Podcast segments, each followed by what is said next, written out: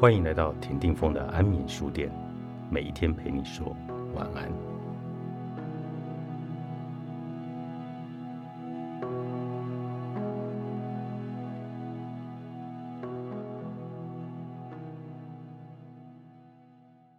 当人们在处理面对恐惧的历程时，他们很难让人知道自己在这当中有多么的挣扎。但是在我们的内心和与人的对话中，所面对的挣扎和混乱，应该和你的成就、成功享有同等的地位。这些都是你生活中有根据的、有意义的部分，我们不该一昧的掩盖。现在你已经知道恐惧是如何从外部和内部产生，而且可能也已经了解恐惧的样貌，但可能有时候还是会感到有些混乱。那是因为混乱也是人生的一个部分。毕竟，人生有光明与黑暗，有好也有坏，有奋斗和荣耀，有痛苦也有欢乐。没有人能解决所有的事，我们也不应该以此为目标，因为这种理想是错误的。因为我们的适应能力很强，所以人类得以持续的进步和成长。我们是可以改变的，就连我们的大脑也可以改变。我们可以完全参与其中，顺势推动自己的改变，这真是太棒了。那么，为什么我们不能做得更多呢？为什么我们老是重踏覆辙，陷入同样的模式？这都是因为我们不想看清楚自己是谁，无论是个性还是文化背景方面，或许就是我们不想抽丝剥茧去了解罢了。但是，如果你想全心全意，以更深刻的满足感赢回人生，就得更了解自己。如果你持续假定事情永远不会改变，那么你一辈子都会被不够好的恐惧逼得团团转。而且，如果你只想到速成的解方，或是只锁定最重要的技巧，你可能会很失望。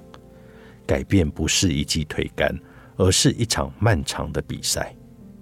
当我们深陷在挣扎中，可能会一昧的只想将自己与那些看似拥有一切的人来比较，而陷入了一个困境。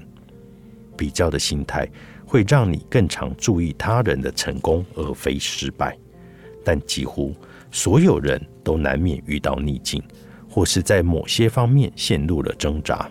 其中一种挣扎可能就会让你感到羞耻。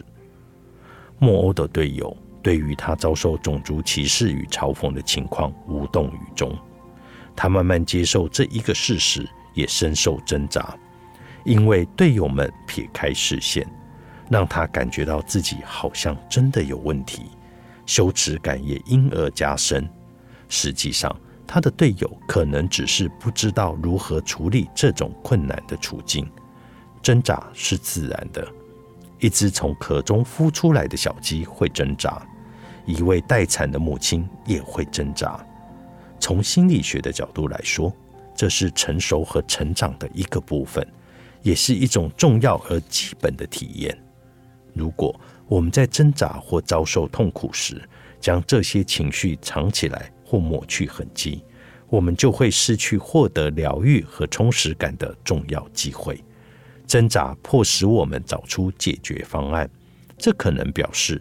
你要咬紧牙关撑过去，或是你必须先退一步，直到把事情的全貌能够看得更清楚。实际上，挣扎是在逆境中学习与成长，甚至在性灵养成之中，都是不可或缺的部分。诗人济慈就曾为此写下美丽的句子：“你难道不明白，这个以痛苦及烦恼组成的世界，对于教导聪慧之人？”有多么重要吗？这些足以淬炼一个人的灵魂。这个世界就是让我们的心以千种不同方式去感觉和受苦之地。